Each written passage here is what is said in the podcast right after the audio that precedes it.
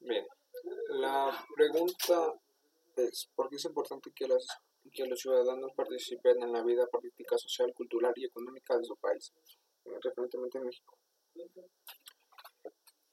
Es importante porque así a su vez pueden escoger el camino que va México, ya sea por su bien o por su mal, para que así luego no se anden quejando que porque México no tiene buenos representantes que, que nos representen como en el caso de Enrique solo lo escogieron por guapo. y así puedan mejorar poco a poco México y esto puedan hacerlo mejor.